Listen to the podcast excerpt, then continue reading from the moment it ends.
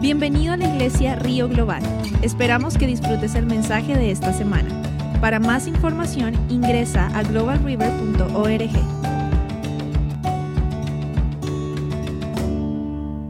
Buenos días iglesia.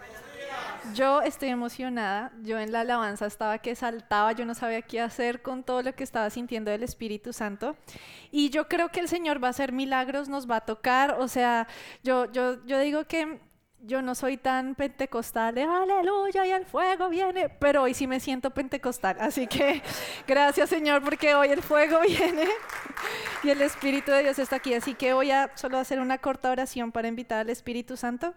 Espíritu Santo, tu fuego puede hacer posible lo imposible. Espíritu Santo, solo tú puedes tocarnos y sanar. Espíritu Santo, fuiste tú tu poder el que resucitó a Jesús y es a ti a quien te anhelamos. Espíritu de Dios, yo te invito a que tú guíes este momento. Gracias por esta iglesia preciosa y por el honor que me has dado de hablar hoy de ti, Señor, en el nombre de Jesús. Amén. Buena iglesia, esta prédica se llama Que Jesús tenga éxito.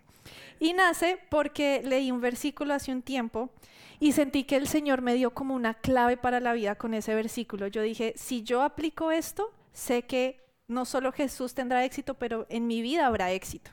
Entonces, eh, el contexto del versículo es que están los está, Juan el Bautista tenía sus seguidores, él tenía discípulos. Cuando Jesús empezó su ministerio, Juan el Bautista ya llevaba mucho tiempo haciéndolo, porque él estaba preparando un camino, ¿verdad? Entonces él bautizaba gente, él estaba haciendo lo mejor que podía. Pero Jesús empezó, cumplió 30 años y dijo, ok, voy a empezar el ministerio y empezó a sanar milagros increíbles, ojos que se abrieron, personas que caminaron, que estaban eh, pues inválidas, ¿verdad? Es, es increíble leer todo lo que Jesús empezó a hacer. Pero una vez están Juan el Bautista y sus discípulos y les dicen, le, decían de hecho rabí, como le decían a Jesús, o sea, Juan el Bautista era un, un maestro también, y le decían, rabí, ¿tú has visto? ¿Alguien más está haciendo esto al otro lado del río? ¿Alguien más está bautizando? Entonces, eh, eso está en Juan 3, 22 al 27. De hecho, dice, Rabí, el hombre que estaba contigo al otro lado del río Jordán, a quien identificaste como el Mesías, también está bautizando a la gente y todos van a él en lugar de venir a nosotros. Entonces, ya Juan el Bautista había bautizado a Jesús. Yo no sé cómo es la historia porque Juan el Bautista era primo de Jesús. Probablemente él lo vio de chiquito. No sé si hizo algún milagro Jesús. O sea, eso no está en la Biblia. Solo me lo imagino. Pero digo, Juan el Bautista era su familiar, pero lo honraba como el Mesías. Y cuando vio que ya era el tiempo, yo creo que él estaba muy feliz. Dijo, por fin, ya es el tiempo de que todo el mundo sepa quién eres tú. Pero sus seguidores decían, ¿por qué, no, porque lo están siguiendo a ellos y no a nosotros? Pero Juan, miren, esta es la clave. Miren lo que responde Juan. Nadie puede recibir nada en el versículo 27 a menos que Dios se lo conceda desde el cielo. Ustedes saben que les dije claramente, yo no soy el Mesías, estoy aquí solamente para prepararle el camino a Él. Ah, esta es mi parte favorita. Es el novio quien se casa con la novia y el amigo del novio simplemente se alegra de poder estar al lado del novio y oír sus votos. Por lo tanto, oír que Él tiene éxito me llena de alegría. Él debe tener cada vez más importancia y yo menos. ¿Pueden decir esto conmigo, iglesia? Él debe tener cada vez más importancia y yo menos. Lo que él está diciendo es, yo no soy Dios, yo no soy Jesús, yo solo le voy a preparar el camino. Pero hay algo hermoso, iglesia, aquí, y es que él usa una metáfora hablando del novio, la novia y él como el amigo del novio. Y no es casualidad que él la use. En ese tiempo, los eh, matrimonios hebreos eran una celebración como de semanas, mejor dicho, era un, como dice en inglés, un big deal. O sea, era, nos casamos y era todo un año de preparación. Pero algo hermoso que pasaba era que cuando eh, un hombre se interesaba en una mujer, este hombre iba a la casa de la mujer con un montón de, no sé, dinero, cosas para ofrenderle al papá y le decía, mira, me interesa tu hija, esto es lo que tengo para darte. Y el papá llamaba a la mujer. La mujer decía, miraba y decía, como que sí se ve, como que vale la pena. Entonces decía, bueno, yo me caso con este, compartían, bebían de la misma copa.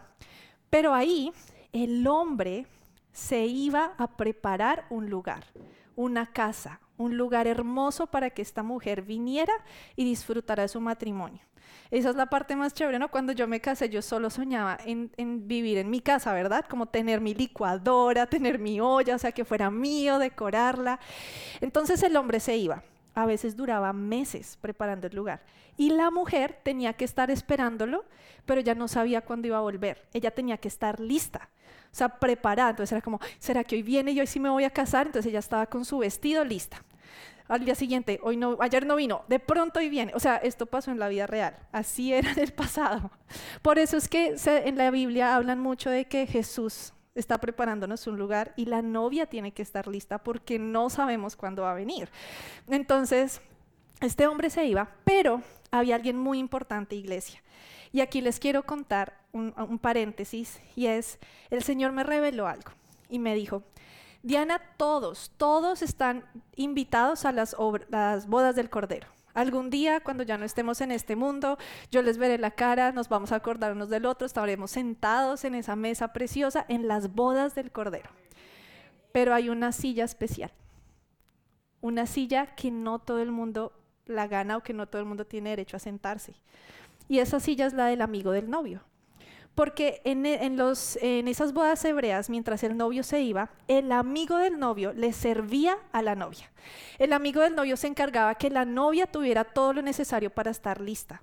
El amigo del novio, si veía que la novia se entristecía porque el novio no llegaba, la animaba. El amigo del novio era capaz de cubrir la falta de la novia. Si hablaban mal de la novia, el amigo del novio decía, un momentico, ella es la prometida de mi amigo, la respetan. Él cubría a la novia. Entonces, cuando él veía que el novio venía por la colina y él lo veía, él venía gritando, ¡ahí viene el novio, ahí viene el novio! Y salía la novia. Leí cosas interesantes y es que el amigo del novio los asistía todo el tiempo. En, el matrimonio, que necesitan, o sea, hasta leí algo que yo dije, wow, eso ya es too much, pero a veces hasta en, en el momento de consumar el matrimonio, él estaba ahí para que fuera un garante de que la novia era virgen. O sea, literalmente él estaba ahí. Pero el amigo del novio era escogido por el novio de una forma especial. No escogía a cualquiera. Imagínense que el novio se fuera y este empezara a conquistar a la novia. No, mírame a mí, mírame a mí, no importa el novio. O sea, imagínense, sería terrible. Entonces, el amigo del novio tiene unas cualidades importantes, por eso tiene un lugar especial, por eso es alguien muy importante porque entiende el corazón del novio por su novia. Entonces, Em, el amigo del novio estaba ahí para servirlos y voy a comenzar con la conclusión del mensaje. La clave para que Jesús tenga éxito es que Él tenga cada vez más importancia y yo menos. Iglesia, la clave para que Jesús tenga éxito, como Juan lo dijo, por lo tanto, oír que Él tiene éxito me llena de alegría. Él debe tener cada vez más importancia y yo menos. Entonces, em, yo dije, bueno, ¿qué significa que Jesús tenga éxito, porque eh, el éxito hoy en día en nuestras vidas significa muchas cosas que el mundo ya no la, no la modificó.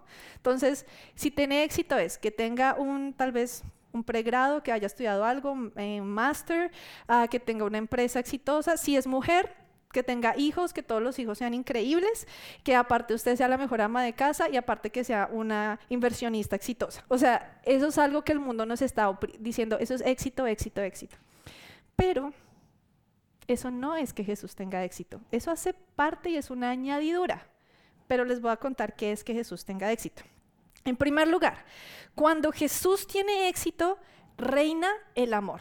O en otras palabras, el amor gana. Si Jesús tiene éxito, como Dios es amor, el amor siempre gana. En Efesios 5.2 dice, vivan una vida llena de amor, siguiendo el ejemplo de Cristo. Él nos amó y se ofreció a sí mismo como sacrificio por nosotros, como aroma agradable a Dios. En Juan 15:9 dice, así como el Padre me ha amado a mí, también yo los he amado a ustedes. Permanezcan en mi amor. Y dice que, o sea, esto es, es hermoso porque Jesús no solo lo dijo, Jesús lo hizo. Cuando el hermano Manuel compartió de cómo esa mujer llena de fe tocó el manto, ¿verdad? Salió poder de Dios. Y eso fue amor. O sea, él amó a esa mujer. La fe activa el amor de Dios. La fe activa la salvación. Cuando Jesús tiene éxito, tenemos lo que dicen soso, esa palabra en la, Biblia, en la Biblia que es salvación, sanidad, liberación, plenitud. Soso, soso, ¿verdad? Entonces, cuando Jesús tiene éxito, empezamos a vivir eso. Y yo quiero que en este instante, iglesia, piense en qué áreas de su vida usted se siente atado y oprimido. En qué áreas de su vida usted siente que hay actividad demoníaca. ¿En qué áreas de su vida usted siente que necesita soso, salvación, sanidad, libertad? Esta mañana escuché a algunos de ustedes y yo dije, yo sé Dios que tú hoy vas a traer soso, porque hoy tú vas a tener éxito, porque tú vas a tener un camino hoy en, este, en esta mañana. Y es que, ¿saben? Listo, ya sabemos, cuando Jesús tiene éxito reina el amor, pero el amor está directamente ligado con la obediencia. En Juan 15, de 9 al 11 dice, yo los he amado a ustedes tanto como el Padre me ha amado a mí. Permanezcan en mi amor. Cuando obedecen mis mandamientos, permanecen en mi amor. Así como yo obedezco los mandamientos de mi Padre y permanezco en su amor, les he dicho estas cosas para que se llenen de mi gozo. Así es, desbordarán de gozo. Iglesia, en este versículo y en el primero que les conté cómo em, respondió Juan, hay dos cosas y es alegría, es gozo. Juan dice, que yo sea menos y que él sea más, me da alegría. Aquí dice, cuando usted obedece y permanece en Dios, hay gozo. Estamos tratando de buscar la alegría en lo que tenemos, en que se solucione algún problema, que obviamente yo sé que a veces hay problemas que uno dice, Dios, es que si tú no haces esto, yo no puedo. Pero la Biblia nos está diciendo, es que cuando tú menguas, hay alegría. Pero es que cuando tú obedeces, hay alegría. Cuando Jesús tiene éxito, nosotros somos capaces de entender que se necesita menguar. Cuando Jesús tiene éxito también es porque dejamos actuar al Espíritu Santo. Entonces, en primer lugar, reina el amor, ¿verdad? En segundo, en segundo lugar, hay obediencia. Dejamos, somos obedientes. Y en tercer lugar, dejamos actuar al Espíritu Santo. Miren, es tanto lo que el Señor, lo que Jesús sabía que habría éxito en su reino si el Espíritu Santo actuaba, que él dijo, por favor, no, no, no, no sé cómo que no me quieran aquí todo el tiempo. Yo necesito irme porque necesito dejarles a alguien más. O sea, Jesús fue capaz de hacer así. Espíritu Santo, te toca a ti. Y si Jesús lo hizo, nosotros necesitamos hacerlo. En Juan 16, 5 dice, ahora voy a aquel que me envió y ninguno de ustedes me pregunta a dónde voy. En cambio, se entristecen por lo que les he dicho. En realidad es mejor para ustedes que me vaya, porque si no me fuera, el abogado defensor no vendría. En cambio, si me voy, entonces se lo enviaré a ustedes. Y cuando Él venga, convencerá al mundo de pecado y de la justicia de Dios y del juicio que viene. Iglesia, el Espíritu Santo está vivo, el Espíritu Santo está aquí presente. Nosotros no tenemos, no vemos a Jesús, pero el Espíritu Santo es una llama ardiendo que está ahí, sentado al lado de usted. Él solo necesita que le dejemos actuar, que lo dejemos sanar. Antes de, de seguir, quiero contarles, iglesia, que yo he visto el mover de Dios. He visto cuando el mover de Dios es como un estruendo, y, y, hay sanidades y milagros y todo el mundo está lleno y hay soso en un momento. He visto cuando el Espíritu Santo opera en procesos, cuando la sanidad viene en proceso, cuando se tarda tal vez 10 años, cuando se tarda mucho, cuando es algo que, uno dice, ¿hasta cuándo? Cuando, como decía Pablo, como un aguijón que uno tiene que cargar. Pero aún el Espíritu Santo obra, porque él, siempre está obrando. Como decía la canción, tú estás obrando todo el tiempo. Con mi esposo eh, hicimos como un podcast hablando de una sanidad que nosotros vimos y fue cuando fuimos a Amazonas. Tal vez ustedes ya lo saben, pero se lo quiero contar a los que no lo saben.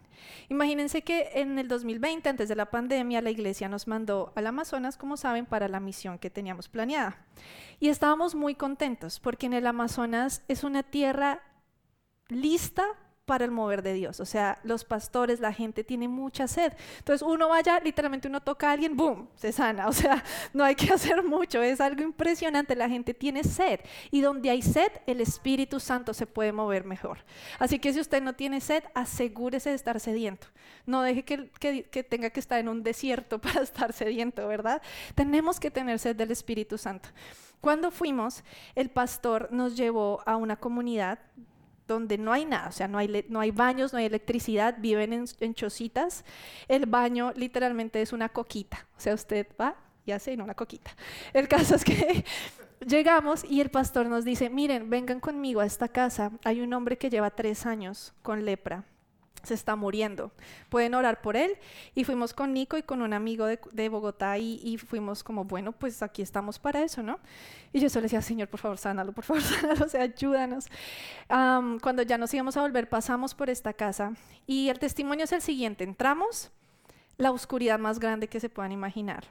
Había mucha brujería lo que había pasado es que este hombre había recibido una maldición por un brujo de la zona de que iba a morir lentamente con mucho dolor a los seis años, o sea, seis años de sufrimiento, y él estaba en el tercer año. Estaba en una hamaca tirado, la escena más fuerte que yo he visto porque no tenía deditos, sus piernas estaban, o sea, yo dije, Dios mío, estoy viendo esto, ¿verdad? Pero apenas entramos, creo que todos nos pusimos en, en el modo amigo del novio. O sea, Jesús tiene que entrar a esta casa. Tenemos que hacer lo posible para no, no estorbar, pero tampoco no hacer más, ¿sí? Entonces yo entré y yo creo que hice activo un don porque sé que el Señor me ha dado compasión. Y lo primero que yo hice fue lanzarme y cogerle la mano. Y Nico fue todo como antibacterial, porque es lepra. Yo ni siquiera sé si eso se prendió o no, yo solo fue como, ¡Ah! Dios te ama. Pero Nico en ese momento se activó, él, él tiene mucho discernimiento espiritual, él ve cuando hay demonios, entonces él empezó a orar ahí cubriéndome también a mí. Y mi amigo se quedó afuera, él no entró, solo dando vueltas a la casa intercediendo. Eso lo hizo el Espíritu Santo. Cuando el Espíritu Santo está, hay unidad. Cuando el Espíritu Santo está, usted hace su parte sin importar qué está pasando y al final todos están haciendo la parte y todo se engrana, todo es perfecto. El caso es que, bueno, ellos recibieron al Señor Después de que lo recibieron, el Señor me dijo, no puedes echar nada fuera si ellos no piden perdón primero. Porque cuando no pedimos perdón, eh, hay derechos que el enemigo tiene. Y hoy al final quiero, el Señor me puso que hoy vamos a ministrar cosas para quitarle los derechos al enemigo y que usted pueda recibir soso, su sanidad, su salvación, lo que en este instante está necesitando.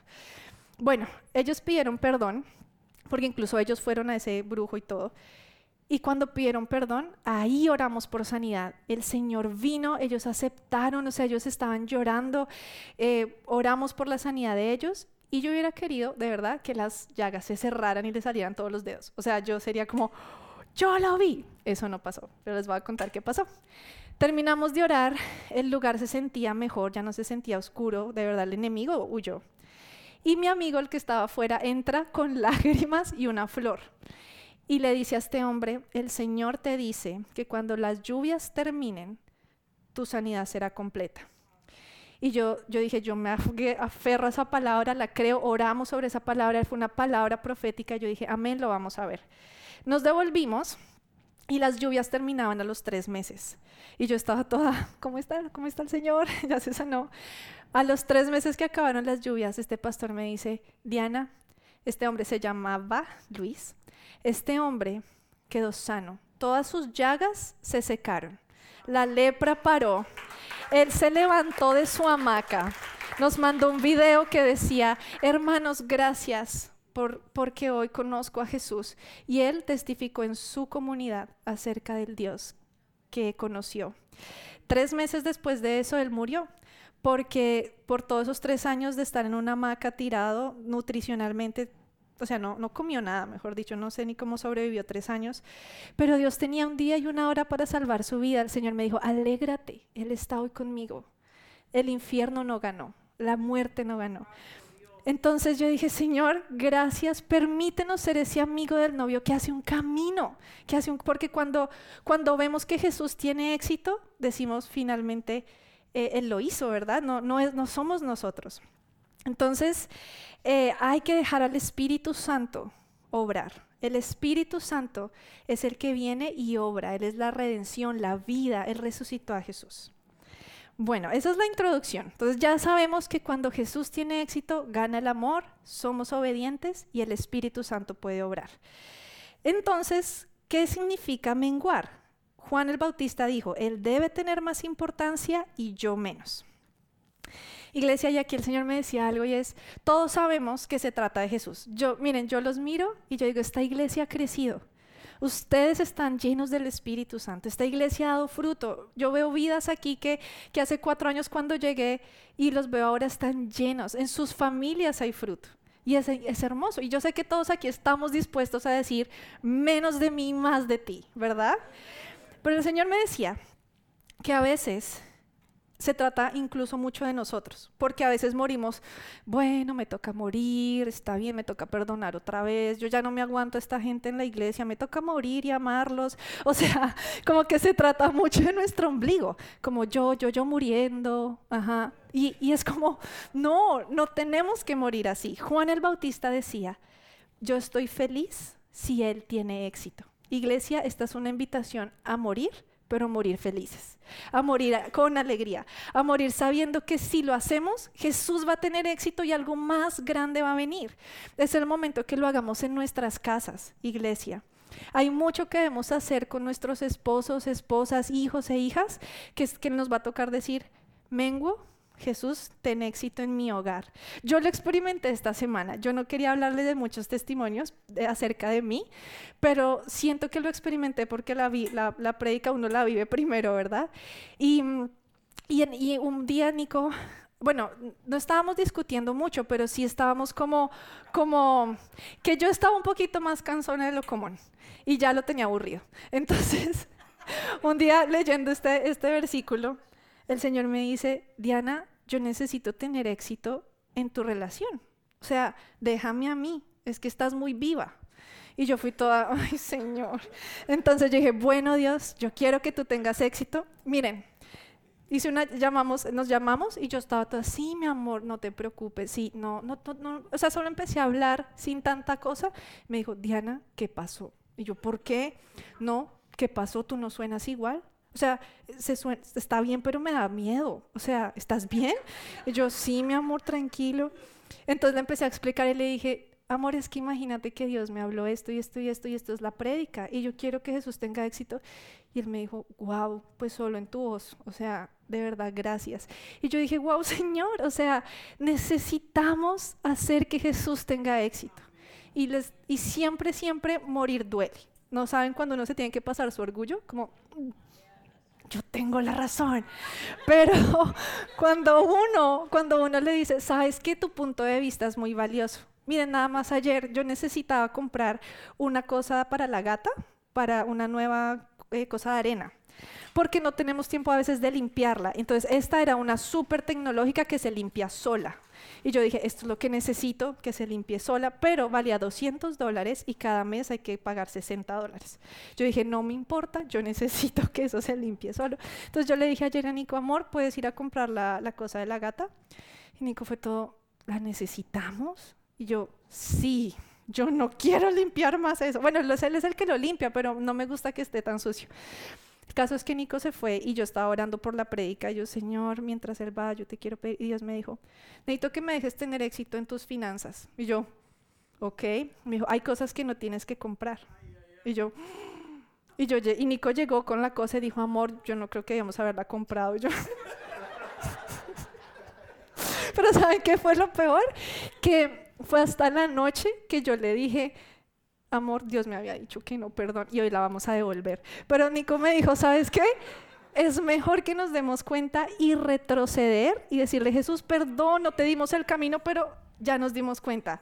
Porque cuando nos arrepentimos es como si no hubiéramos hecho nada. O sea, es que se borra, se borra. Dios se le olvida que hicimos eso. Entonces, hoy devolveremos esa cosa. El caso es que necesitamos dejar que Jesús tenga éxito. Oír que Jesús tenía éxito lo llenaba de alegría Juan el Bautista. Él no estaba lleno de tristeza porque tenía que menguar. Él ponía sus ojos que al morir al mismo Jesús tendría un camino y por eso todo estaría bien.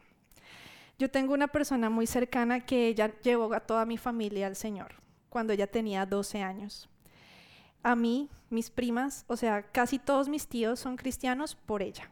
Dios la trajo a ella. Pero ella creció y en un momento ya como en su juventud, ella se alejó y hoy en día está lejos de Dios, ya no cree que Dios existe. Y yo digo, oh my God, o sea, el fruto que ella tuvo fue tan grande y no cree. Pero ella me dijo un día, antes de casarme y mudarme acá, me dijo, ¿sabes qué?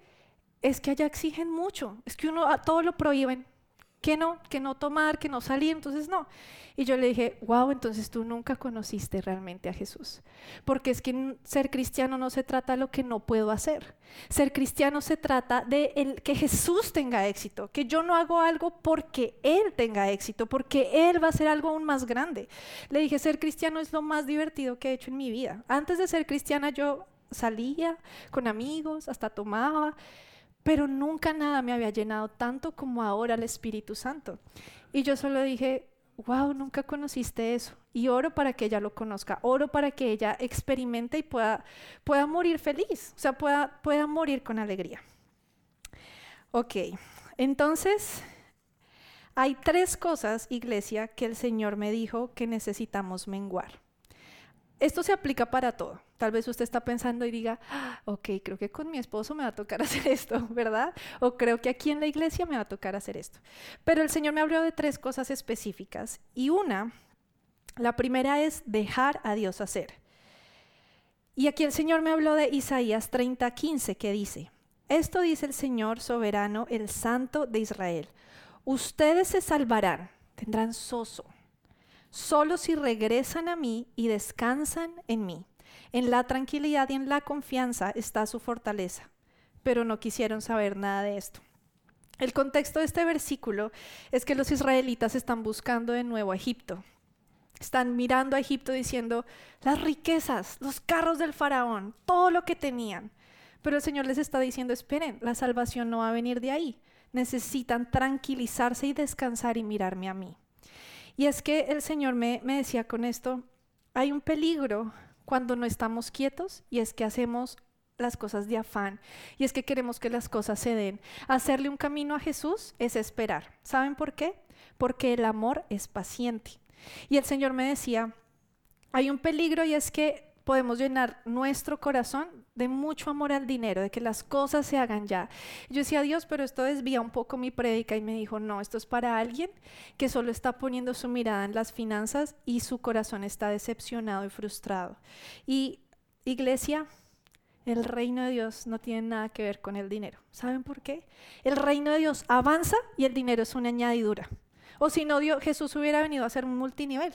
Jesús hubiera venido con los discípulos y decirles, bueno, pongan toda su plata aquí, que la vamos a multiplicar. O sea, Jesús hubiera hecho eso, ¿verdad? Es más, el reino ni siquiera se trata de política, o si no, Jesús hubiera ido al César y le hubiera dicho a todos, bueno amigos, todos obedecen al César, vamos a votar por el César. O sea, ¿se dan cuenta? El reino de Dios no tiene nada que ver con nuestras preocupaciones mundanas.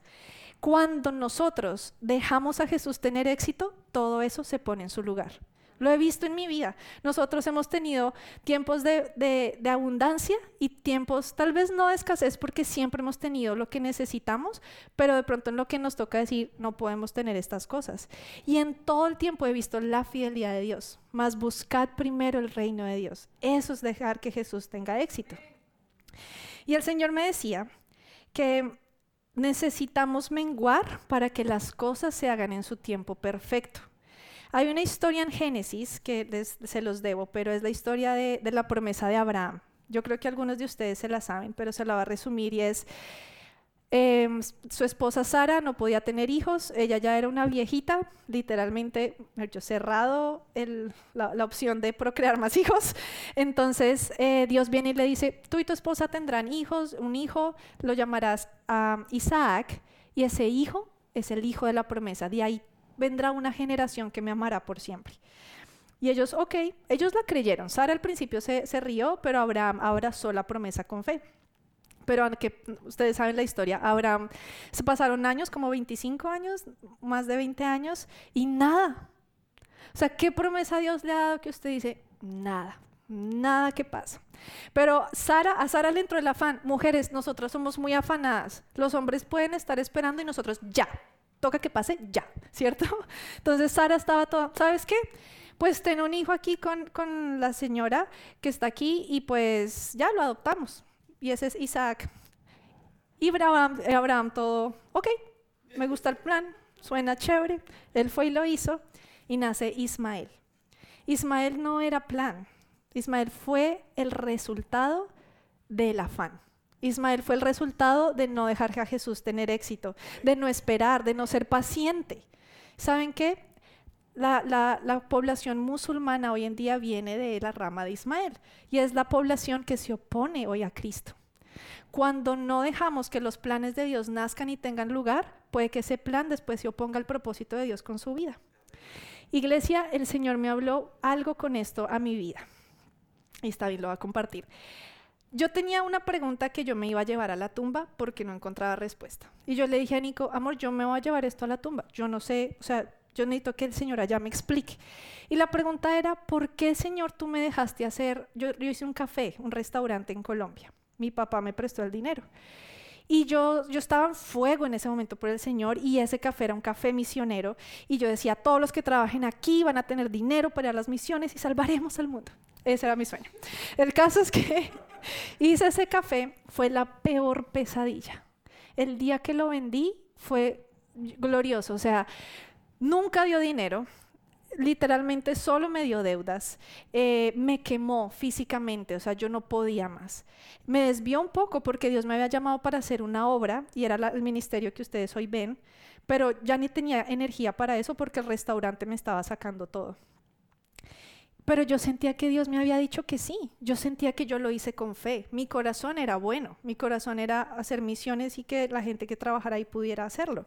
Incluso pasaban milagros ahí adentro. Entraba gente enferma y salía sana. O los chicos, mis amigos oraban por la gente y salían sanos. O sea, veíamos la gloria de Dios. Y yo decía, Dios es tan contradictorio.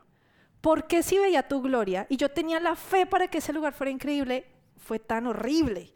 Y el Señor me dijo, con esta prédica por fin me respondió. O sea, no saben lo grande que esto es para mí. Y me dijo, hija, ¿por qué no esperaste?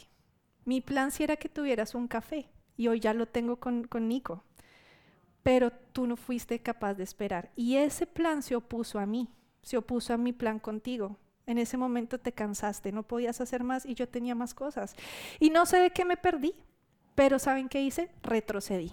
Señor, perdóname, vendo esto, chao, chao, no me importa si pierdo la plata, le pedí perdón a mi papá por gastarme su plata y simplemente fue, volvamos a empezar. Y Dios es tan bueno que restauró. Entonces, eso quería contarles. No podemos servirle a Dios y a las riquezas, iglesia. Eso es, eso es un punto. Pero sí podemos soñar con ser bendecidos.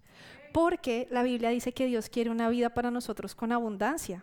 Yo, yo, yo, le estoy pidiendo específicamente un carro, yo quiero mi casa así, lo sueño, pero no es mi prioridad, porque eso será una linda añadidura.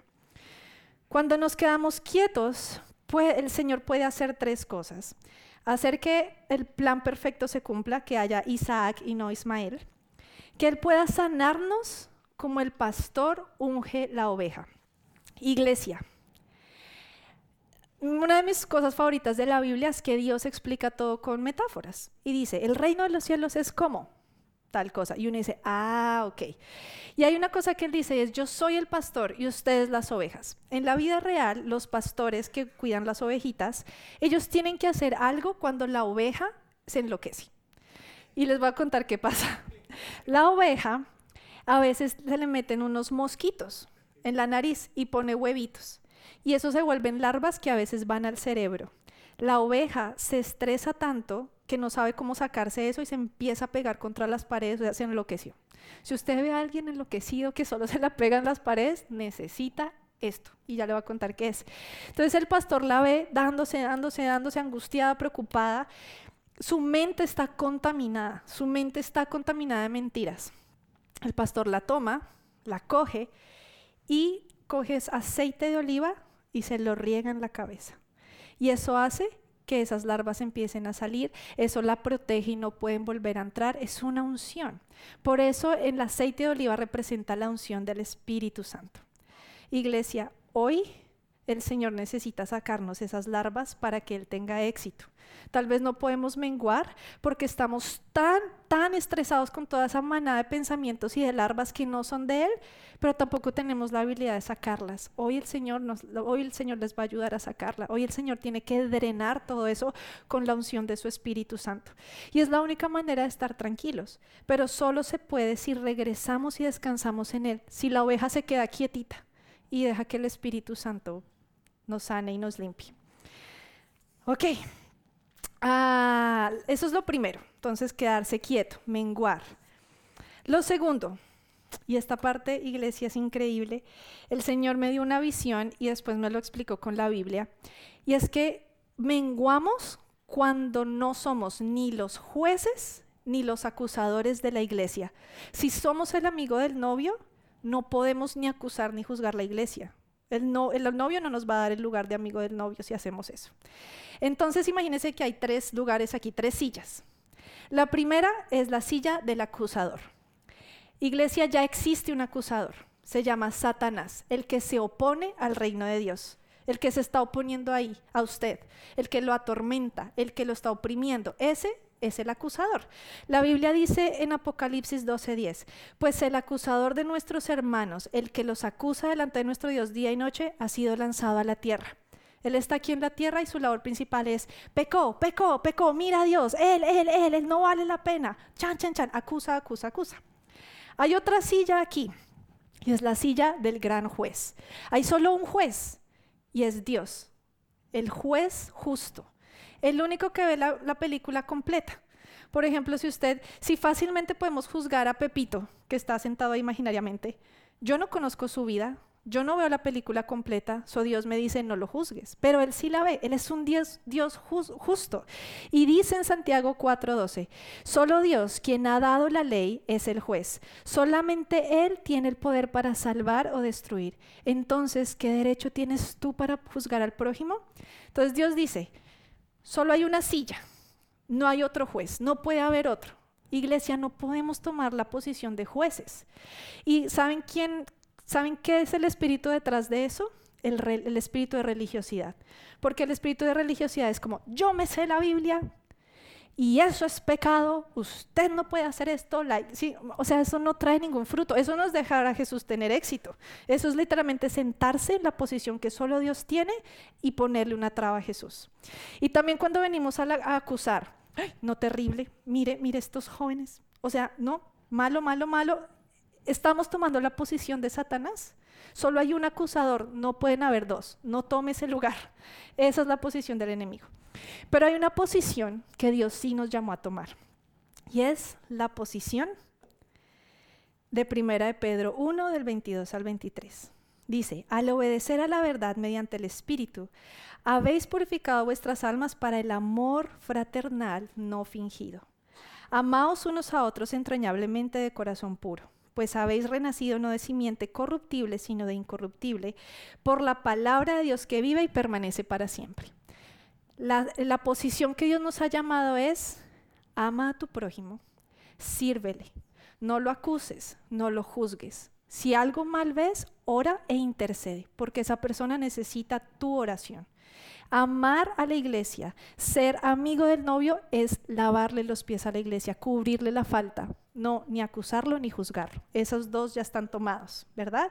Entonces, debemos menguar. Debemos renunciar a ser el que juzga, a ser el que acusa.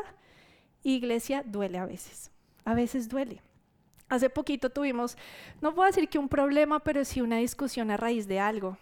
Y para mí era muy fácil juzgar, decir no, es que eso no es así, o acusar. Y el Señor, me acuerdo que esa noche que con eso que pasó, Nico me miró y me dijo, amor, nos toca rodillas al piso, rodillas al piso y orar porque esto puede ser una oportunidad o para abrirle la puerta al enemigo o para creernos Dios. Necesitamos tomar nuestro lugar. Eso es el amigo del novio. Entonces, llamados a ser amigos del novio. Voy a resumir un poquito. A mí me gusta resumir para saber dónde vamos.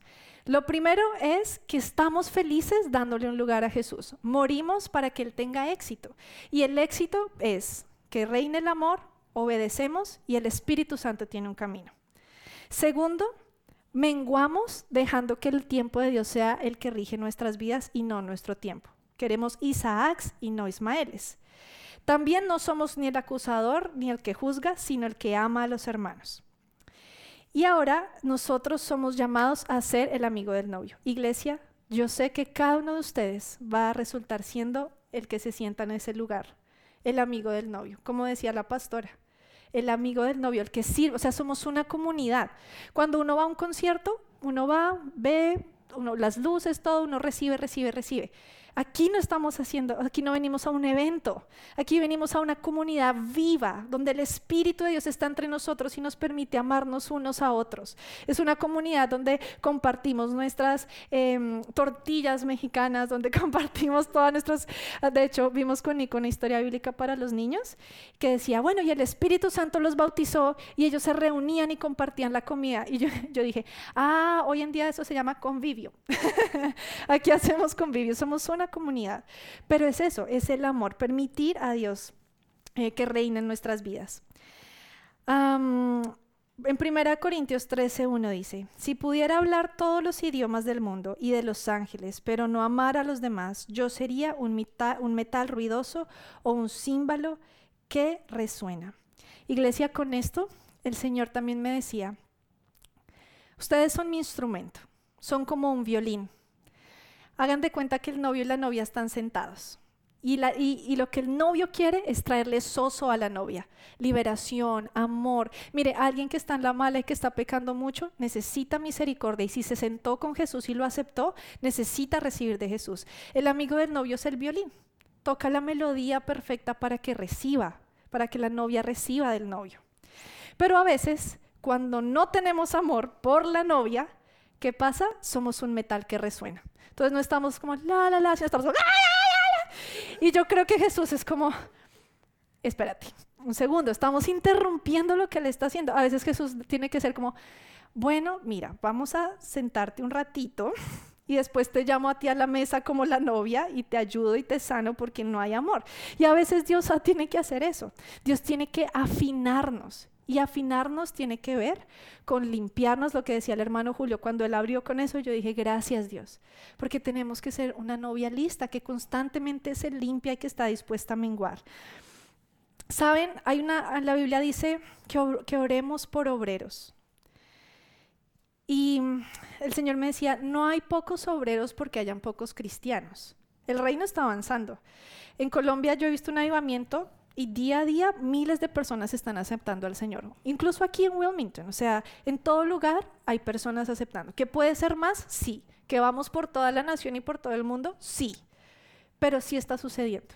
Y la falta de obreros no es por falta de cristianos, es por falta de cristianos preparados es por falta de cristianos dispuestos a menguar para que Jesús tenga éxito. El Señor no puede poner a un obrero que no va a ser buen amigo de la novia, porque va a dañar la novia, porque va a lastimarla. Dice que un, un obrero listo se ha entrenado en el arte de amar, de obedecer y de su constante comunión con el Espíritu Santo. ¿Ustedes saben quién era Elías y Eliseo? Los profetas increíbles de la Biblia. O sea, ya estaban muertos y seguían haciendo milagros. Hágame el favor. O sea, más o menos, hagan de, hagan de cuenta que Pastor Willy se fue con el Señor en algún momento y botamos a un cadáver en la, en la fosa de Pastor Willy y ese cadáver resucita. O sea, todavía la unción estaba. Eso pasó en la vida real con Eliseo. Era increíble. Amén. Era tanta la unción, esos milagros eran un, impresionante. Pero saben, ellos dos que decían siempre, y esto lo vi en, en, Instagram, por eso quería contarles, ellos siempre decían, vengo en nombre del Señor de los ejércitos celestiales, en cuya presencia permanezco. No decían, en cuya presencia estuve el domingo o en cuya presencia estuve esta mañana. No, en cuya presencia permanezco. Por eso tocaban y sanaban, por eso pasaban cosas todo el tiempo en su vida. Amén. Eso es lo que Dios quiere. La forma de menguar es permanecer en el Espíritu Santo. Iglesia, yo quiero ministrar porque yo siento que el Espíritu de Dios va a hacer grandes cosas. Y voy a terminar con esto que el Señor me habló sobre cómo ser obreros, cómo ser obreros listos y preparados para ministrar su iglesia. Yo no quiero hablarles esto y decir, ay no, yo soy increíble, no, pero quiero contarles algo y es cuando el Señor nos dio el ministerio de niños, Llegamos al edificio y el edificio estaba terrible, cochino, con cosas de hace como 10 años. Yo dije, ¿cuándo vamos a transformar esto? O sea, está tenaz. Y obviamente no tenía tiempo, no tenía manos tampoco de hacerlo. Y un día yo estaba en mi casa y como nueva, nueva esposa, yo estaba limpiando todo. Y el Señor me detuvo y me dijo, qué linda está quedando tu casa. La mía está en ruinas, la mía está sucia, la mía está desordenada. Mejor dicho, cogí el carro y me vine a organizar. Pero Dios, perdón, yo quiero que tu casa brille. Yo quiero que tu casa sea la más linda. Yo sueño que los niños entren y digan, este lugar es espectacular, es la casa de Dios. ¿De qué me sirve que mi casa esté bien barrida y trapeada si su casa no lo está? Por eso, iglesia, Dios nos está llamando a ser amigos del novio, a cubrir la falta, limpiar, venir y poner nuestros dones al servicio del Señor. ¿Sabían que hay personas, en la Biblia dice que alguien ungido en el Espíritu Santo era bueno sirviendo las mesas? Que alguien ungido con el Espíritu Y yo siempre hablo esto en las prédicas, pero Dios me decía, es que debo seguir diciéndolo porque quiero que ellos se animen a ser amigos del novio y que puedan servirme con todo su corazón. En 2 Timoteo 2.15 dice, Esfuérzate para poder presentarte delante de Dios y recibir su aprobación. Sé un buen obrero, alguien que no tiene que avergonzarse y que explica correctamente la palabra de verdad. Miren esto. Evita las conversaciones inútiles y necias, que solo llevan una conducta cada vez más mundana. Este tipo de conversaciones se extienden como el cáncer, así como en el caso de Jimeneo y Fileto. Ellos han abandonado el camino de la verdad al afirmar que la resurrección de los muertos ya ocurrió. De esa manera desviaron de fe a algunas personas. Iglesia, menguar también es no entrar en discusiones entre ustedes acerca de que si dijo la Biblia, que si no dijo, que los diezmos son para este tiempo, que no son para este tiempo. O sea, aquí dice que alguien empezó a decir, no, ya sucedió la resurrección y creía que tenía la razón y terminó alejando algunas personas de la fe. Tengan cuidado, iglesia. Tengan cuidado de, esas conversaciones inútiles. Dios me hablaba lo del diezmo porque hoy en día hay una corriente que dice que no, que el diezmo ya no es. Yo no sé qué Biblia leen. O sea, en Mateo está, Jesús dijo, como les dijo a los religiosos, está bien dar el diezmo, lo que pasa es que ustedes tienen el corazón picho, o sea, no lo den así, más o menos, o sea, denlo alegremente. Pero yo digo, y a veces nos envolvemos en conversaciones. Un obrero listo no se envuelve en esas conversaciones, porque estás listo para ver qué quiere hacer el novio. Si mi conversación va a dañar lo que el novio quiere hacer, prefiero callarme, morderme la lengua. Pero hay que ser amigos del novio. Amén. Y dice, sin embargo, la verdad de Dios se mantiene firme como una piedra de cimiento con la siguiente inscripción. El Señor conoce a los que son suyos. Todos los que pertenecen al Señor deben apartarse de la maldad. En una casa de ricos, algunos utensilios son de oro y plata y otros son de madera y barro. Los utensilios costosos se usan en ocasiones especiales, mientras que los baratos son para el uso diario. Si te mantienes puro, serás un utensilio especial para su honorable uso. Tu vida será limpia y estarás listo para que el Maestro te use en toda buena obra. El Señor nos llama a eso. Huye de todo lo que estimule las pasiones juveniles. En cambio, sigue la vida recta, la fidelidad, el amor y la paz. Disfruta del compañerismo de los que invocan al Señor con un corazón puro. Te repito, no te metas en discusiones necias y sin sentido que solo inician pleitos.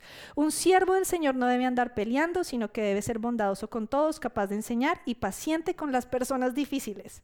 Piensa en este instante en una persona difícil para usted. No me la diga. El Señor hoy le dice, sé paciente. Instruye con ternura a los que se oponen a la verdad. Tal vez Dios les cambie el corazón y aprendan la verdad. Entonces entrarán en razón y escaparán de la trampa del diablo. Iglesia, Jesús necesita tener éxito en nuestras vidas. Y no es difícil. Tenemos que morir con alegría, sabiendo que lo que yo haga le va a dar un camino a Él, que el Espíritu de Dios lo puede hacer. Y no sé si me ayudan poniendo el piano eh, ahí en, en el sonido. Pero esta mañana yo quiero empezar orando por algo. Y es que yo sé que no podemos ponerle, no podemos permitir que Jesús tenga éxito cuando estamos oprimidos por el enemigo. Porque intentamos con todas nuestras fuerzas y amamos a Dios y queremos. Pero viene el enemigo y nos aplasta una y otra vez. Hay algo aquí y es, hay circunstancias que sí son más grandes que nosotros. Y yo sé que los predicadores dicen, no, esto no es más grande, tú eres más grande. Y hoy yo vengo a decirles, no, sí hay circunstancias más grandes que nosotros. Pero esas circunstancias no son más grandes que Dios. David sí era más chiquito que Goliat en estatura. David nunca fue un guerrero, él nunca estudió para eso. Goliat se entrenó toda su vida para ser un guerrero. Él era más grande y sabía más. Era más fuerte. David sabía que él era más chiquito, pero David sabía quién era su Dios. y con esa fe derribó a Goliat. Si una circunstancia hoy en este momento es más grande que usted, iglesia, lo lamento, pero su Dios es más grande que esa circunstancia y es una roca que se llama fe la que derriba esa circunstancia. Entonces yo quiero que en este momento si usted, yo sé que a veces da pena pasar al frente. Yo, yo en mi anterior iglesia no, nunca hacían esto de los llamados al altar, entonces yo no era tan confiada como paso, no paso, sí, o sea, cómo se hace. Pero somos una iglesia pequeña y podemos orar unos por los otros.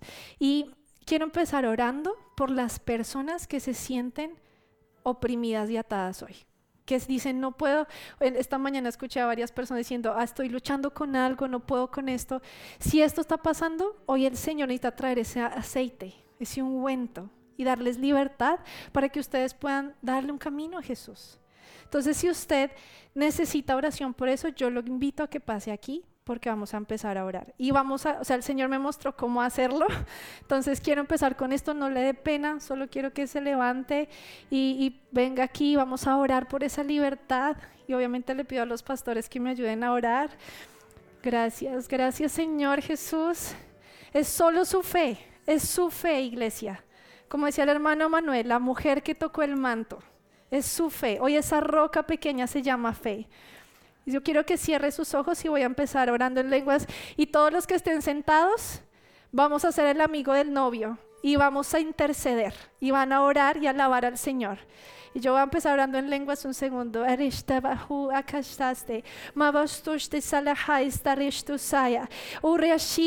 Espíritu Santo, yo te pido tu fuego consumidor. Eres tú el que toca, eres tú el que sana, eres tú el que trae soso, el que trae libertad. Señor, todos aquí necesitamos libertad. Espíritu de Dios. Hoy traes un ungüento y les traes libertad. Hoy pones aceite de oliva en sus mentes. Hoy todo pensamiento que ha estado cautivo por el enemigo, que ha sido una fortaleza mental, hoy empieza a romperse. Todo duelo por muerte, hoy se rompe. Gaby, no más duelo en el nombre de Jesús. Hoy eres libre, libre, libre. Hoy el Señor te dice, alégrate de entregarme tu duelo, porque yo tendré un camino para ti, Gaby.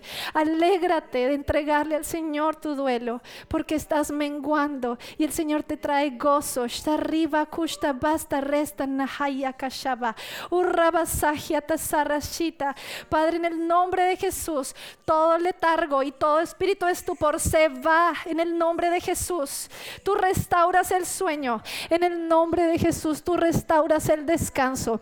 Todo lo que ha tenido autoridad demoníaca sobre ti hoy se rompe y el Espíritu de Dios sopla y el Espíritu de Dios trae una unción, aceite de oliva sobre ti, Rebequita, tu fuego, Espíritu Santo, más de ti, tu fuego, Espíritu de Dios, Señor, sobre Clemente y sobre Rebeca, todo lo que se les ha opuesto a ustedes dos, hoy se rompe porque han sido fieles, porque el Señor los llama para ser amigos del novio, porque han sanado su corazón y aún todo argumento que ha querido venir hoy se rompe, porque ustedes son una familia de fruto y te pido Espíritu Santo que tomes tu lugar hoy en el nombre de Jesús. Sigan orando iglesia e intercediendo. Basta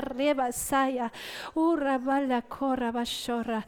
Toda opresión toda ansiedad y todo lo que les ha oprimido el, el, pecho, todo lo que está oprimiendo el pecho. Esa ansiedad que viene por estrés se rompe ahora en el nombre de Jesús. Te vas ansiedad y quiero que usted lo diga, te vas ansiedad en el nombre de Jesús. No sueltas porque esta iglesia avanza y le hacemos un camino al Señor y esos gusanos que han estado en la mente, en la nariz, se van, se van de ahora y para siempre. En el nombre de Cristo Jesús. Espíritu de Dios, yo vengo y te pido que hagas tú un camino. Espíritu de Santo sopla y saben, siento al Espíritu de Dios tocándolos. El Señor está tocándolos, está soplando vida donde había muerte, está soplando vida donde había enfermedad. Sopla el rúa, el rúa del Espíritu Santo. Jorrabashita, jorrabashata, hasahaya. Si alguien aquí tiene problemas de riñones, pueden levantar su mano si alguien tiene algo en su riñón tu hermana, Ismaelito. Sentía caliente mi, mi costado, en mi riñón y en el nombre de Jesús. Gracias por la sanidad en los riñones, en el nombre de Jesús. Porque hoy hacemos un camino para ti, Jesús, y tú quieres traer sanidad. Hoy te pedimos, Señor, perdón por los pecados que le han dado derecho al enemigo, pero hoy rompemos toda maldición. Señor Ismaelito ha sido un buen amigo del novio. Ismaelito, el Señor te levanta y te dice que has sido un siervo fiel. El Señor te dice, yo te veo, yo te veo Ismael. Yo veo lo grande y lo pequeño, lo que lloras, lo que preocupa tu corazón. Oh Señor, que la unción de tu Espíritu Santo lo llene desde la punta de su cabeza a la punta de tus pies. Y el gozo que Juan el Bautista hablaba te llena, porque tú eres amigo del novio y el Señor te da esperanza, Ismael. Hay esperanza, te dice el Señor, y yo declaro sanidad, todo dolor sale de su cuerpo en el nombre poderoso de Jesús. Sigan orando, iglesia, porque el Señor se está moviendo. Sharia Basai. Si ya sabe orar en lenguas, oren en lenguas. Shabalalasaya, Shaya. Espíritu de Dios, te alabamos a ti. Tú eres la vida, la resurrección. Te necesitamos. Señor, gracias porque hoy soplas sobre Lina y soplas vida, soplas vida en abundancia.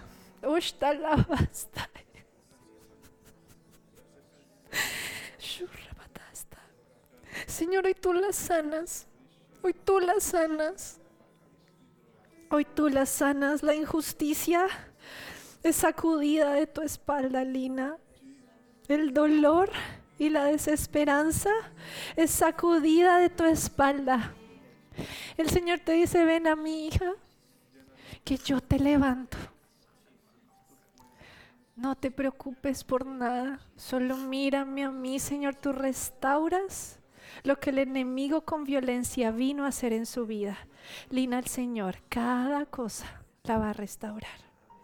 No llegaste aquí por casualidad. El Señor te mira con amor y te dice, hijita, aquí estoy, yo te veo. Y todo pensamiento que no viene de ti se va. El Rúa de Dios, Shekinah, Espíritu Santo, Llénala tú con pensamientos de vida, de esperanza por ella y por su hijito, porque verás la bondad del Señor en esta tierra de los vivientes, porque nunca se ha visto un justo desamparado, porque tu corazón hoy es dispuesto, cambiado, renovado. Y el Señor te dice, mira que yo lo haré. Gracias, Padre, porque tú estás obrando, Señor. Siga orando, iglesia, que es el Espíritu moviéndose. El Espíritu que da vida. Tócalos, Espíritu Santo. Tócalos con tu fuego, con el fuego que quema todo dolor, toda tristeza. Señor, tú la sanidad que haces es, es para siempre y lo haces bien. Señor. Ven, Jorgito y tu esposita vengan. Jorge, ¿cierto? Esposita, vengan para acá. Shalabara soy acá. Sigamos orando en unidad, iglesia, que el Espíritu Santo está aquí. Señor, pastores, Tashia, Señor, a Jorge y Telma. Oh, Señor, gracias.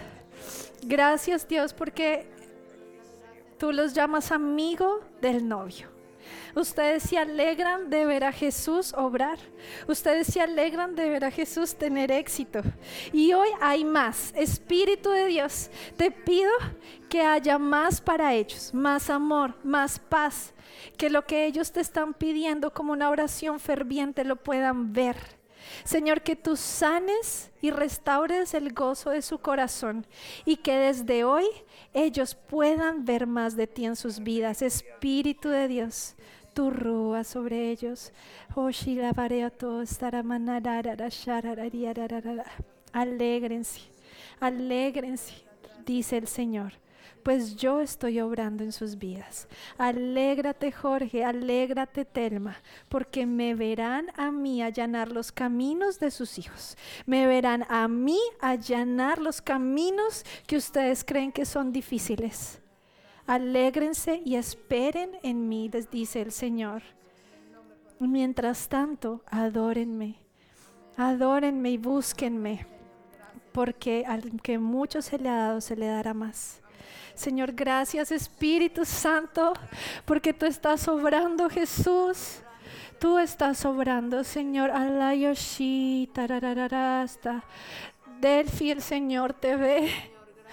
Padre, gracias por Delfina. Levanto su corazón, Señor.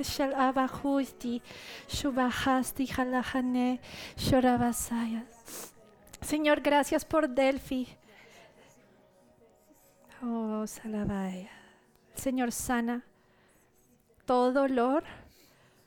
Del final, Señor, restaura la esperanza.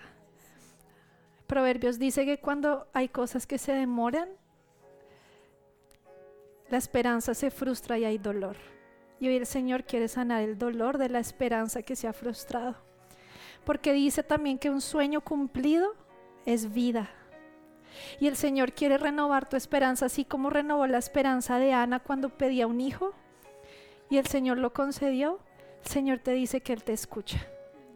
Que Él te escucha y en la espera Él renueva tu esperanza para que puedas esperar en alegría. Pero el Señor está cerca confía en mí. Renueva la esperanza de tu salvación, Delfina. Ven alegre, ven alegre y levanta tus manos, porque tu fe, tu fe abre la puerta, tu fe te ha sanado, tu fe y tu oración, Delfina, son un grito en el cielo. Yo me encargo, te dice el Señor. Solo descansa en mí. En tranquilidad y en descanso está tu salvación. Déjame a mí. Te dice el Señor, gracias Dios, Padre, y en este tiempo todos te damos gloria y honra a ti, Espíritu de Dios, porque no se trata de que el domingo estuvimos en ti, sino que así como Elías y Eliseo decían, yo permanezco en él. Iglesia, yo quiero que usted ponga su mano en su corazón y le diga, Espíritu Santo, quiero permanecer en ti. Quiero salir de aquí hablando contigo dándote un lugar. Quiero ser el amigo del novio. Quiero que Jesús tenga éxito. Padre, te doy gracias por la libertad que viene de ti, por el soso, por la salvación, porque no estoy derrotada, porque Goliat es grande pero tú eres más grande y mi fe derriba a Goliat. Señor, nos vamos hoy sabiendo que tú estás cerca. Te amamos, Señor. Gracias, Jesús. Y este aplauso es para el Rey de Reyes y Señor de Señores. Gracias, Señor. Te adoramos, Jesús. Amén. Y amén. Gracias, Dios. Que tengan un día bendecido, iglesia, y que vayan en la presencia del Señor. Amén.